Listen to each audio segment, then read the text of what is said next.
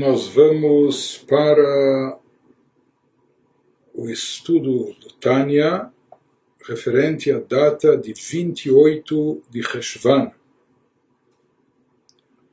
Estamos no ensaio de número 2 do Kuntres Aharon, do tratado final, que é a quinta parte do Tânia, que foi incorporada e editada pelos filhos do autor após o seu falecimento, contendo escritos profundos do Alter Rebbe, com análises profundas que ele escreveu enquanto enquanto enquanto ele escrevia o Tânia sobre determinados temas, ele fez aprofundamentos maiores e conciliações de, de de textos cabalísticos aparentemente contraditórios, isso ele deixou separado de lado, ele não incorporou ao próprio Tânia na primeira parte, mas os filhos do autor viram por bem de incorporar isso ao Tânia. Se trata de, de análises, de aprofundamentos, coisas muito místicas, profundas, densas, etc. Mas, para não faltar no nosso estudo, nós estamos tentando passar por isso também explicar à medida do possível, traduzindo e, pelo menos, aquilo que está ao nosso alcance, tentar entender. Então, aqui nesse segundo ensaio, abre o nos dizendo Ayen etz shara nekudot sharchet perek vav. Diz, veja, vide, observe, estude o que está escrito na obra Etz Chaim, dos escritos do Rab Chaim Vital, que ele transcrevia os ensinamentos do seu mestre Rabbi Tzchak Luria Warizal, ele nos dá aqui a referência, onde consta isso, um conceito místico profundo, Shein Achzarat Panim Bepanim, Kim Aledei Mitzvot Maasiot Davka. Tam הדבר כי על ידי מעשים טובים גורם זיווג העליון então, numa, numa exposição cabalística, esotérica, profunda, ele nos diz, nos escritos do Arizal, que só há um retorno, só há um realinhamento face a face. Isso só pode acontecer, não pode acontecer de outra maneira, a não ser que por intermédio do cumprimento das mitzvot práticas, somente através disso pode ocorrer essa volta, esse retorno, esse realinhamento face a face. Qual o motivo? Que alidei masim tovim gorem zivug. Se fala porque as mitzvot, as mitzvot práticas, as boas ações que praticamos aqui nesse mundo, isso tem o poder e alcance de provocar uma uma união, uma unificação suprema isso significa o retorno face a face. O que, que está falando esse texto cabalístico? Então, Etz lá ele fala sobre as Sefirot, sobre as faculdades inferiores dos dez atributos divinos. Nós temos, primeiro, Chokhmah e Binah. Chokhmah e Binah, que são faculdades, por assim chamar, de intelectuais, ou e Chokhmah é até supra-racional, intelectual, depois nós temos o Dat, enfim. Chokhmah e Binah são chamados de pai e mãe na simbologia cabalística, por quê? Porque eles geram os filhos, quais são os filhos dos descendentes? São os atributos emocionais, porque em geral o pensamento gera e cria sentimento. Da mesma maneira, a força divina, a energia divina é, irradiada de Chokhmah e Binah, é isso que faz surgir, que dá vitalidade e existência para os atributos inferiores, que são divididos em duas partes, é isso que nós estamos vendo e analisando agora. Aqueles que são chamados de forma geral de Zeranpin, um conceito cabalístico que traduzindo ao pé da letra significa o pequeno semblante, que isso envolve as seis sefirot, Chesed, Gvura, Tiferet, Netzach Hod Yesod, e em seguida a última Sefirah, que é Malchut, que é chamada soberania, reinado divino. Então, para que o fluxo divino se propague, para que ele se estenda e chegue até, chegue até as esferas inferiores, chegando até nós, ele precisa fluir pela Sefirot. E para que isso aconteça, precisa haver uma unificação principalmente entre essas seis sefirot, que em hebraico, na, terminologia aramaica da Kabbalah, são chamadas de Zerampin, e aqui elas são chamadas pelo acróstico de Zó, Zain Aleph, iniciais de Zerampin elas precisam se unificar com o Malchut. Ao se unificar com o Malchut, elas estão então transmitindo o fluxo de energia divina que elas obtêm de cima das sefirot superiores, Chokhmah, Binah, etc. Estão retransmitindo isso para Malchut, que depois ela vai redistribuir isso para os planos mais inferiores. Porém, ele nos diz que no momento que as Sefirot foram estabelecidas, no início do Gênesis, no início da criação, essas Sefirot, por assim dizer, tudo numa linguagem metafórica, elas estavam posicionadas de costas, costas a costas. Inclusive, assim se fala que também a criação do primeiro casal de seres humanos assim foi, porque no início a Torá nos relata apenas sobre a criação de Adão e depois se fala a história da costela. Então, na realidade, não é que Deus cortou a costela de Adão e a partir da costela criou Eva. Na realidade, eram dois seres interligados, mas que eles estavam interligados pelas costas, eles estavam de costas um para o outro, e na realidade era um só ser que depois tem que se reunificar, o homem com a mulher, e eles estavam ligados pela costela, e foi feito o corte e a cisão, separando em dois corpos, em duas entidades, em dois, duas entidades individuais, dois, eh, dois indivíduos distintos. Isso seria Adão e Eva.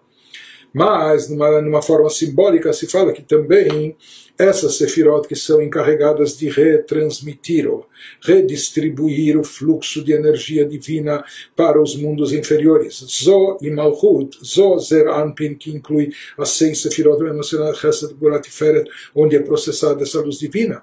Passando por Malchut, pelo atributo de Malchut, que é aquele que redireciona a luz divina para o plano inferior, momento da criação originalmente eles foram postados, foram criados de forma tal como se estivessem, como se estivessem de costas uns aos outros. É claro que falando do plano de Atzilut e Sefirot não há corpo nem expressão corpórea, não há frente, não há semblante nem há costas, tudo isso é uma linguagem metafórica. Né? para nos uh, dar algum, alguma visão, algum vislumbre de, de possibilidade de entendimento sobre conceitos muito abstratos e espirituais. Pois prossegue lá o Etzheim nos diz somente quando foi criado o primeiro ser humano, então ele podia cumprir mitzvot, ele tinha ordens divinas para cumprir e praticar. Naquele momento, Zo e Malchut, por assim dizer, foram realinhados, reposicionados face a face. Se diz que eles podem se unificar, eles podem, inclusive, que isso seria como uma forma de zivug, de intimidade, como se fosse uma, uni uma união marital. Eles podem se unificar quando de frente a frente, isso vai gerar, isso pode gerar a possibilidade de filhos e descendentes. Portanto, em outras palavras, somente quando Zo e Malchut, quando essas Sefirot estão reposicionadas face a face, pode haver uma união, unificação, da qual vai decorrer, da qual vai sair uma descendência, entre aspas, vai se desencadear uma luz e energia divina para os planos inferiores. E ele nos fala que esse retorno e realinhamento face a face entre Zoe e Malchut só ocorreu quando o ser humano foi criado. O motivo é que somente quando o ser humano foi criado e havia a possibilidade dele fazer boas ações, dele cumprir mitzvot, isso viabiliza, isso viabiliza o realinhamento face a face, porque através das nossas boas ações que nós provocamos esse alinhamento, essa união, essa união íntima entre as sefirot superiores de Zó e de Malchut, que vão produzir um, uma revelação divina, uma luz divina que se propague aqui para baixo, na linguagem lá do Etzraim na Kabbalah, Viordin Tipim Lemata, isso faz com que respinguem, por assim dizer, gotas superiores, que isso significa uma influência, um fluxo de vitalidade e energia divina, que faça isso chegar aqui para baixo de Zó para Malchut. Então eles se realinham face a face. E aqui ele vai nos perguntar, o Arizal, ele frisa lá que isso acontece através da nossa realização de mitzvot maasiot, de ações práticas. Por que que aqui esse realinhamento face a face, por assim chamar, das sefirot superiores Zoe Malchut, ocorre justamente somente através da prática, da realização de mitzvot práticas aqui por nós, aqui embaixo. Também na sequência, ele nos fala que são as nossas boas ações praticadas aqui que causam essa unificação, essa intimidade no, no, no, nas alçadas supremas. Por que, que isso é causado? Justamente através das nossas ações práticas. Nós temos algumas mitzvot que não são tão de ordem prática, mitzvot importantes, de a crença, acreditar em Deus, temer a Deus, amar a Deus, etc. Mas isso é algo mais abstrato, algo mais sentimental. Aqui ele dá uma ênfase a mitzvot de ordem prática, colocar o tefilim, dar tzedakah e assim por diante. Hein? Então, por que essa ênfase justamente nas, nas mitzvot práticas? Somente explicando aquele conceito ainda do, do face a face, ou quando foram posicionadas originalmente as sefirot, Ezo e Malchut, elas estavam de costas a costas porque até para não poder se unificar e não poder produzir, não poder haver essa união íntima que produza um fluxo de energia divina. Porque se diz que enquanto o ser humano, isso que nós vamos ver adiante, enquanto não havia o ser humano aqui na face da terra, não havia quem servisse a Deus. E não havia um mitzvot e, na verdade, o que vai canalizar e direcionar de forma adequada a luz divina, o fluxo divino para, para os devidos lugares, isso são as ações boas e positivas que a criatura humana produz aqui embaixo. Porém, se não há mitzvot, e se houvesse essa união, um fluxo seria criado, desencadeado, porém esse fluxo poderia acabar chegando em lugares não apropriados. Esse fluxo e energia divina proveniente dessa unificação entre Zoe e Malchut, se não fosse se não fosse derivado extraído através de mitzvot, da prática de boas ações, isso poderia acabar chegando no campo das klipot, no campo negativo das chamadas cascas, que encobrem e ocultam a divindade, dando vitalidade a elas, elas sugariam dessa energia vital uma vez que essa energia vital está vindo de graça, a maneira de dizer, ela não foi conquistada, não foi obtida através de ações, de boas ações, ou ações práticas, mitzvot, etc. Se isso surgisse, se isso surgisse do nada, à toa, e ficasse livre, então se fala que essas forças negativas poderiam se apoderar de parte dessa, dessa energia, catalisá-las, e essa energia acabaria mal direcionada, chegando a dar força vital, força e energia para o campo negativo. Por isso era necessário primeiro surgir o ser humano e ele ser ordenado de mitzvah, de preceitos, e através do cumprimento dos preceitos ser desencadeada essa luz, e apenas então é que foram realinhados frente a frente, face a face, esses atributos divinos dessa Sefirot, de Zoe Malchut. Então, ainda prosseguindo nas palavras do Alter Rebbe, o Alter Rebbe nos explica, Yuvan, mima shekatav beshar manumat, צריך תחילה להעלות מן דנוקבה דזו, מן דנוקבה הן בחינת עשייה, כמו שכתב שם, פרק א'. Os escritos do Arizal ele explica que para produzir e motivar essa unificação entre as Sefirot, esse vínculo, essa unificação entre eles, esse chamado Zivug Elion, essa unificação suprema, é necessário que primeiro ocorra um estímulo, aquilo que ele chama aqui, na linguagem do Arizal, já vimos isso várias vezes, um estímulo feminino das chamadas águas femininas, que isso representa um estímulo e motivação que vem da força receptora daquele ou daquela que quer receber e captar. Isso é chamado Nukva de Zo, é chamado Malchut, é chamado de Nekevá, aqui é como elemento feminino, já que ele serve de recipiente e ele tem que causar um estímulo. Realat Main Nukvi Menukva de Zo. Lá ele explica de Main Nukva de Zo como se produz esse estímulo, esse estímulo do receptor que vai desencadear a atração da chamada água masculina, a atração do fluxo que vem do doador, do transmissor. Então, como explicamos, inclusive, algumas vezes já vimos explicações sobre isso, que isso é causado através das nossas ações aqui embaixo. Uma vez que nós aqui embaixo somos receptores, nós recebamos, nós somos como elemento feminino receptor, porque nós dependemos do fluxo de vitalidade de Deus, nós dependemos da energia divina que vem de cima, das bênçãos divinas. Portanto, o estímulo vem debaixo nosso da força receptora, e esse estímulo vem através das nossas ações. Portanto, para, para poder desencadear a unificação suprema da Sefirot, é necessário que venha algo, que suba algo, que se erga algo que vem do nosso plano de Asiá, do nosso plano da ação. Isso ocorre através, esse desencadear, essa motivação de baixo ocorre através das mitzvot, práticas que nós cumprimos, isso que ele vai nos explicando,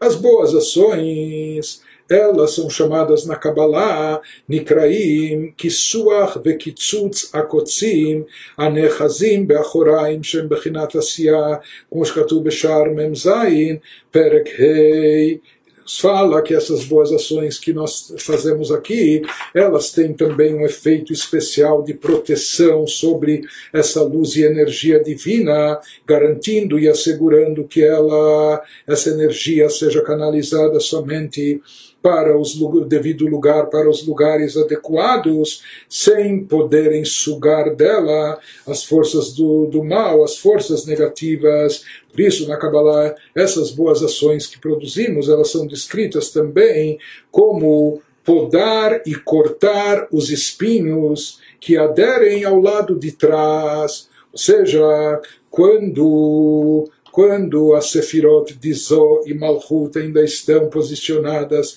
de costas a costas, ou se diz que nas costas, no lado de trás, que isso representa o lado externo, o lado superficial, o lado secundário, assim como as clipot, elas fazem as chamadas cascas, elas fazem parte do universo, mas elas representam o lado externo, o lado que está fora daquele chá da santidade que só existe para contrabalançar e permitir livre-arbítrio, etc se diz que justamente esse lado de trás ele precisa ser podado, de lá precisam ser cortados os espinhos que aderem ao lado de trás, e esses chamados espinhos, isso se refere à possibilidade de captar uma energia divina adicional o campo das clipot, quando isso não é, não é devido, mas elas sugam como o parasita que suga o sangue, então elas também querem sugar dessa energia desencadeada de Malchut para aumentar o seu alcance e seu poder.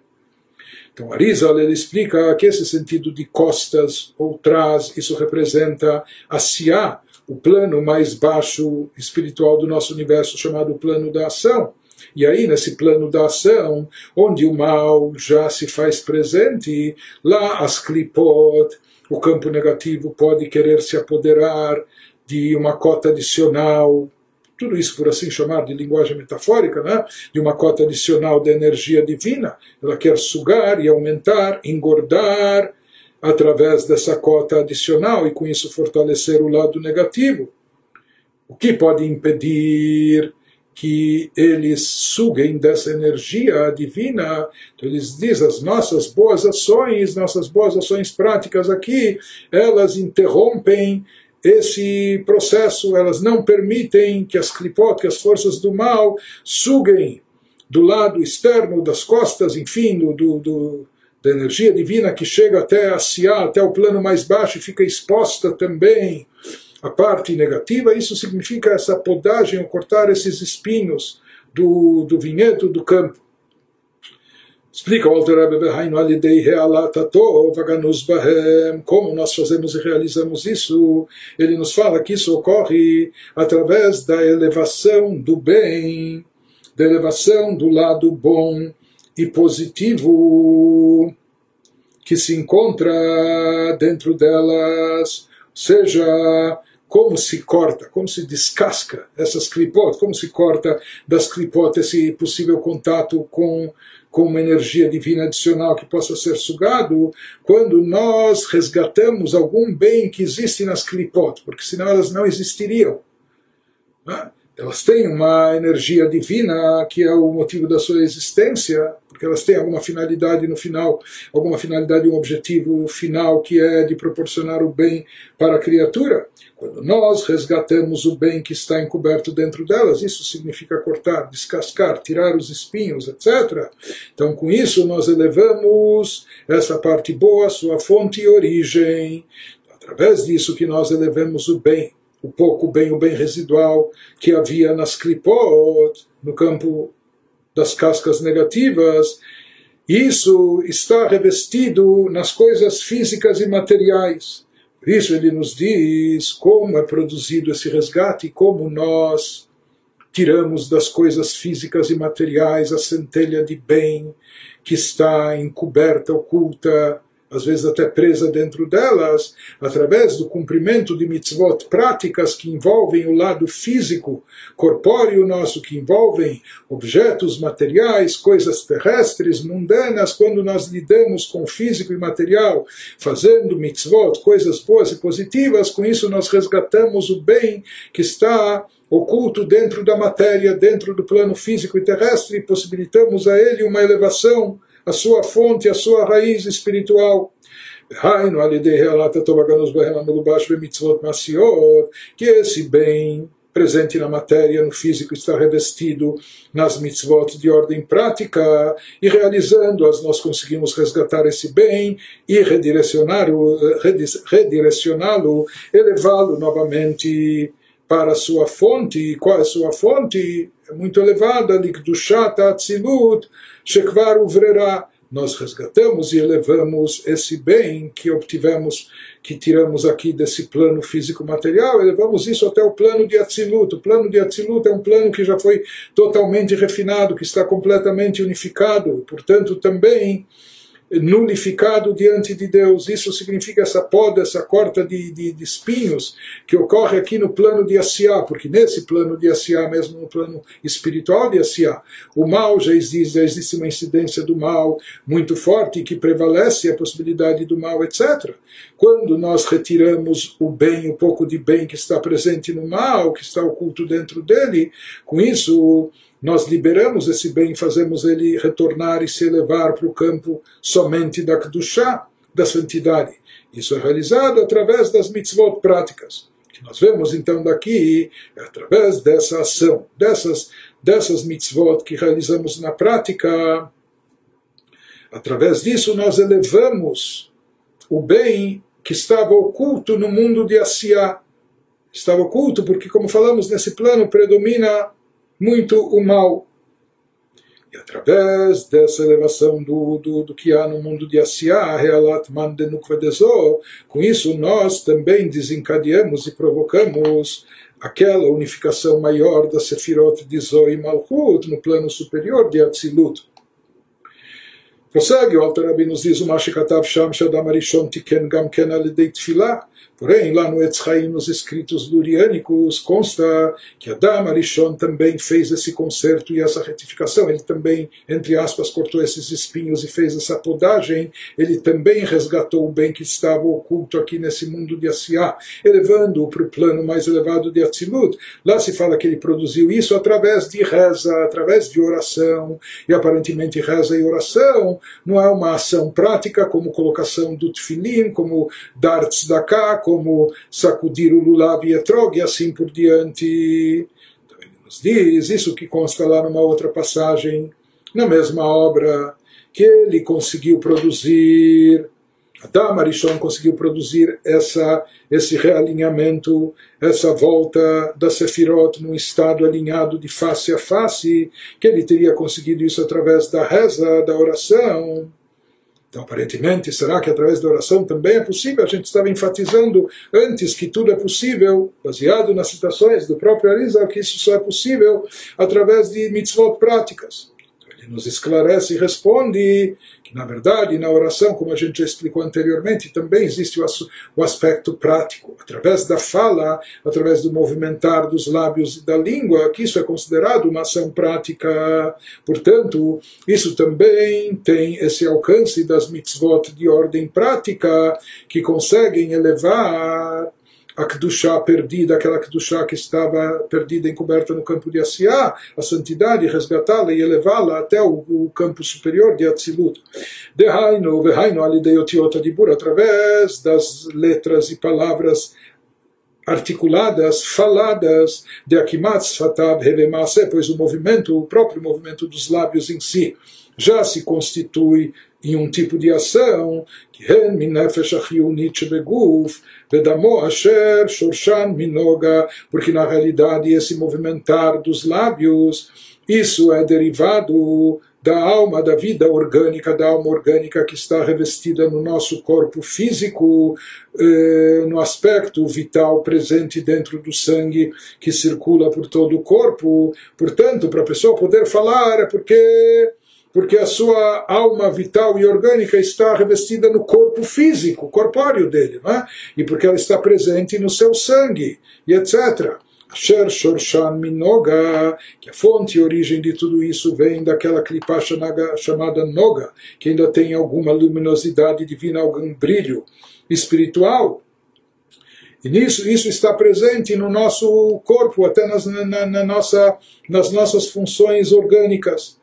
De qualquer forma ele nos diz, isso que a pessoa está rezando não é um mero, não é um mero exercício abstrato ou só intelectual ou só sentimental. Na realidade, quando a pessoa reza e pronuncia as palavras da oração, isso que ele se refere que Adam Arishon, que Adão conseguiu produzir esse, o mesmo efeito das mitzvot práticas, também através da oração, porque a oração que ele fez ele fez da forma correta, como todos nós devemos fazer, ou seja, é uma oração na qual se pronuncia as palavras, se diz aquilo que, aquilo que consta na reza, e com esse movimentar dos lábios, etc. Ou seja, não significa que ele teve apenas eh, pensamentos da oração, ou que ele teve uma meditação contemplativa, ou intenção e devoção espiritual, mas sim que ele também falou e pronunciou as palavras, portanto, ele realizou algo no campo da ação.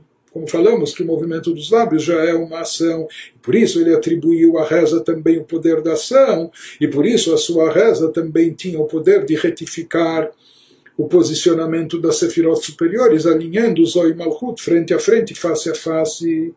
Isso que nós falamos, que não só movimentar dos lábios, mas todo o, o ato de falar é algo que vem da alma orgânica que está revestida no corpo físico, e que, portanto, isso está ligado com, com o plano físico. Portanto, por isso, também através da fala, pode se produzir, da fala, na oração, se produz esse, essa realização com esse alcance. Diz o Alter Rebbe Behine, Abirurim de Asiya, Olim Leyetzirah Aleden Shemban, ומיצירה לבריאה לאצילות, כמו שכתוב בשרמן, דרוש י"א, סימן, סימן זין. É conhecido que o tetragrama ele tem é chamado nome inefável, nós hoje em dia nem sabemos direito como ele é pronunciado, mas na sua forma de ser escrita, quando cada letra é soletrada de forma completa, ou seja, o nome composto de Yud, Kei, Vav, Kei, então a letra Yud, Yud, como nós estamos acostumados a pronunciar e a escrever, o Yud seria Yud, Vav, Dalet, Yud em hebraico. Né? Rei a letra rei, a letra seguinte, que aparece duas vezes no tetragrama, então ela pode ser escrita de algumas maneiras, ou rei Aleph, ou rei rei, ou rei Yud, como pronunciar o rei e como ela é escrita. E essas diversas possibilidades de escrita do nome sagrado de Deus, do nome do tetragrama, elas produzem aquilo que é chamado, ou seja, quatro, por assim dizer, quatro nomes diferentes, que tudo isso é oriundo derivado do tetragrama, mas baseado em quatro tipos de escritas eh, diferentes das mesmas letras, que, das mesmas quatro letras que compõem o tetragrama. A partir disso se, se formam aquilo que é chamado na Kabbalah, distintos nomes que são chamados, são conhecidos pelo seu valor numérico. Então, nome Ma, que dá 45, Ban 52, Sag, que é, corresponde a 63, e Av, Ain Beit, que dá 72, dependendo da, da diferente eh, escrita das, da, da, da, parte extensa das letras que formam o tetragrama. De qualquer maneira, cada uma dessas escritas, ou esses valores numéricos, corresponde a um tipo diferente de energia divina, num nível diferente e uma característica diferente. Então, ele nos diz na Kabbalah, é chamado que Abirurim de Asiá, o efeito das nossas ações no campo aqui chamado Asiá, do refinamento, que nós produzimos quando nós agimos com a matéria, refinando, elevando ela, etc. Se fala que qual é o mundo espiritual acima, superior a Siá, é o mundo de, acima do mundo da ação, é Yetzirah, o mundo da formação. Para, para essa espiritualidade derivada das nossas ações, dos nossos, do nosso trabalho serviço de refinamento da matéria, conforme explicado na Kabbalah, para que ele se erga, suba até o plano superior de Yetzirah, da, da, formação, isso acontece através do, do, do nome Ban. O Yetzirah, Libriah, Leatzilut, depois, posteriormente, isso pode continuar se elevando do campo da formação para o campo da criação, e do campo da criação para o da emanação. Mas essas, esses refinamentos que nós produzimos no campo de Asiá, no campo da ação, é através da realização de mitzvot práticas, conforme mencionamos. Eles sobem para Yetzirah através desse nome Ban, etc., como vimos. Ele nos diz que a partir disso nós vamos entender também o baseio Van de Hirhur Loavid Midei, porque que apenas com pensamento não se produz essa elevação, como a gente já explicou anteriormente. Ele nos fala, a partir do que vemos aqui, que há um poder, existe o poder da ação, o efeito da ação, justamente aquilo que vem do ponto mais baixo do nosso mundo, que é o poder da ação, e ação aqui inclui a fala, como dissemos, porque fala também é um tipo de ação, é um tipo de movimento, em contraste com o pensamento, que é algo mais abstrato, íntimo, etc. Mas através da ação e da fala nós conseguimos então, e apenas dessa forma, nós conseguimos agir, interagir, criar um movimento de elevação, resgatando o bem que estava aqui oculto em Klipat Noga, e a partir disso a gente entende também a sequência. Que Bli Healatman Meamlachim Shebenoga, sem essa elevação, dessas chamadas águas femininas. Tem que vir alguma coisa de baixo, um estímulo que vem do, do receptor para motivar o doador, o transmissor, a emitir um fluxo novo, etc. E esse fluxo no, nosso vem aqui derivado de um nível chamado os reis de Noga. Isso tem a ver com reis que reinaram no chamado mundo de Tou, de caos, conforme explicado na Kabbalah, antes do surgimento da nossa dimensão chamada Tikkun, o mundo da retificação. Ele nos diz: nossa tarefa é resgatar essas faíscas divinas que se espalharam pelo mundo após uma chamada quebra de vasos. Explicamos isso no outro lugar do Tânia, que ocorreu eh, pela intensidade das luzes da revelação divina presente no plano de Tou, que é chamado de caos. Nosso mundo tikkun, retificação, consiste em resgatar essas faíscas divinas eh, perdidas e criar recipientes largos e adequados onde elas possam ser acopladas e possam se manifestar de forma adequada. Porém, ele nos diz, sem primeiro causar uma elevação, uma motivação, um estímulo que vem das chamadas águas femininas na linguagem cabalística que vem desse plano inferior nosso, os reis de Noga, e Efshar Leamshich Tipin Milmala, não vamos conseguir atrair um novo fluxo, não vamos conseguir fazer com que respingue ou goteje esse fluxo divino superior, lesaveg zun, para produzir aquela unificação entre as firot, que inclusive Zoe e Malchut, a união entre eles, eles são chamados também de Zahar e Nekevah e Nukveta, também o lado masculino e o lado feminino essa união íntima entre eles, que se diz que essa faculdade, ou seja, entre Zo e Malchut, Zo é aquela que dá, transmite, e Malchut é o recipiente, aquele que capta e recebe. Por outro lado, Zo, esses poderes de Zeranpin, ao invés de dar e doar para Malchut, por natureza ela prefere obter e absorver e receber mais da Sefirah superior acima dela, que é a Sefirah de Binah. Então ela prefere sugar ou receber energia de Binah e não transmitir, ela prefere estar no papel de receptor, recebendo de Binah e não transmitindo no papel de, de doador-transmissor para quem está abaixo dela, que é a Sefirah de Malchut.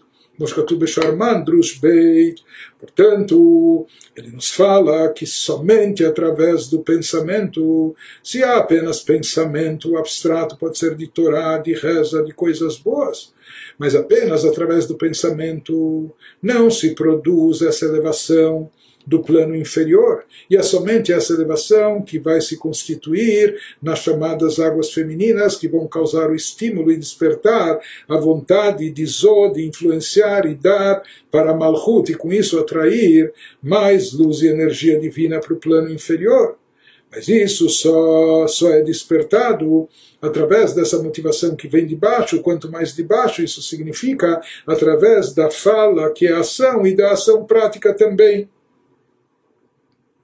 Então, somente quando nós erguemos algo que vem do plano mais inferior, isso é que chega, estimula e motiva essa luz suprema essa energia adicional, que ela desça de Zó e seja atraída para Malchut, para os níveis inferiores. Ve'enzor, Parshat Pikudei, da Freshmem Dalet Amud Beit. De'it, Sidra, Leistaklav, Hulei, Behen Kavanot Atfilah, Beichudim Elionim, Leiodim, Umesigim, Leistaklah. Pois ele nos diz... Porém, nós vemos que consta há uma citação no Zoar. Zoar nos diz que há um modo itsidura, há um modo de contemplar, de contemplação. Seja, o Zohar aqui nos faz como uma ressalva, nos dizendo que da mesma maneira que nós falamos que há a oração que é verbalizada, que é pronunciada com as palavras sendo ditas em, em voz alta, porém existe um tipo de oração de contemplativo que aqui se trata de rezar com kavaná, é algo que não é expresso verbalmente, que não é dito, não é pronunciado, mas aqui existe uma contemplação na grandeza divina. Porém, daquela, daquele contexto, daquela citação do Zohar, se entende que mesmo através da contemplação, ou somente através da Kabbalah, também é possível alcançar alturas infinitas quando a pessoa se aplica quando a pessoa se dedica a isso e consegue essa contemplação da grandeza de Deus. Até agora nós falamos que a reza só produz esse efeito, e assim foi no caso de Adão, quando as palavras são pronunciadas, mas aparentemente nós vemos uma outra citação no Zohar que parece nos dizer que mesmo através de somente devoção ao pensamento contemplativo também pode-se atingir esse efeito, concilia e responde o Alter explicando que Neran Shelahem Atzmam Hemman Bimsirut Nafsham Ala Torah Benefilat Apayim Knodá ele vai nos dizer, ele nos diz que aquilo que está se referindo ao Zoar, dessa ordem desencadeada acima, mesmo apenas pela meditação contemplativa sobre a grandeza de Deus, isso se aplica a tzadikim, isso se aplica a pessoas únicas, pessoas seletas, muito raras, que eles têm esse poder e essa habilidade de despertar um efeito espiritual por telepatia, maneira de dizer apenas através do pensamento também. Por quê? Porque aqui, mesmo na ausência de ação, se diz que a própria alma deles, eles subordinaram as suas forças espirituais, de Nefesh, Ruach, Neshama, sua vida orgânica, sua alma, seu espírito, sua alma, eles subordinaram de forma tão intensa a Deus, que isso por si só já representa as chamadas águas femininas, que vão servir de estímulo para motivar e desencadear o efeito transmissor e doador que venha de cima. Se diz que eles, mesmo com sua consideração, uma vez que eles se santificaram todos, Bimsirat Nafsham ala Torah, eles, através da sua autoabnegação, com uma dedicação completa à Torá, seja, que eles colocaram, depositaram a sua vida, a sua alma na Torá, de forma tal, Mesirat Nafsham, uma auto-entrega, uma abnegação total e completa, então essa atitude isso, por si só, já representa esse Realatman, essa elevação de águas femininas que vai despertar e motivar o efeito recíproco da atração das chamadas águas masculinas, da influência do fluxo que vai vir do transmissor, do doador. Ele nos diz que esse também é o efeito misticamente explicado sobre Nefilat Apaim, conforme é sabido e conhecido. Nós temos na oração depois da Amidá, nós temos na oração de Tachanun, após confissão, etc. Nós temos um trecho que, inclusive, se diz de forma rebaixada, etc., inclinada, reclinada, quase prostrado, enfim, ele nos diz que isso simboliza, isso representa o serviço a Deus de Messirut Nefesh, de entrega total, de autossacrifício, de abnegação completa.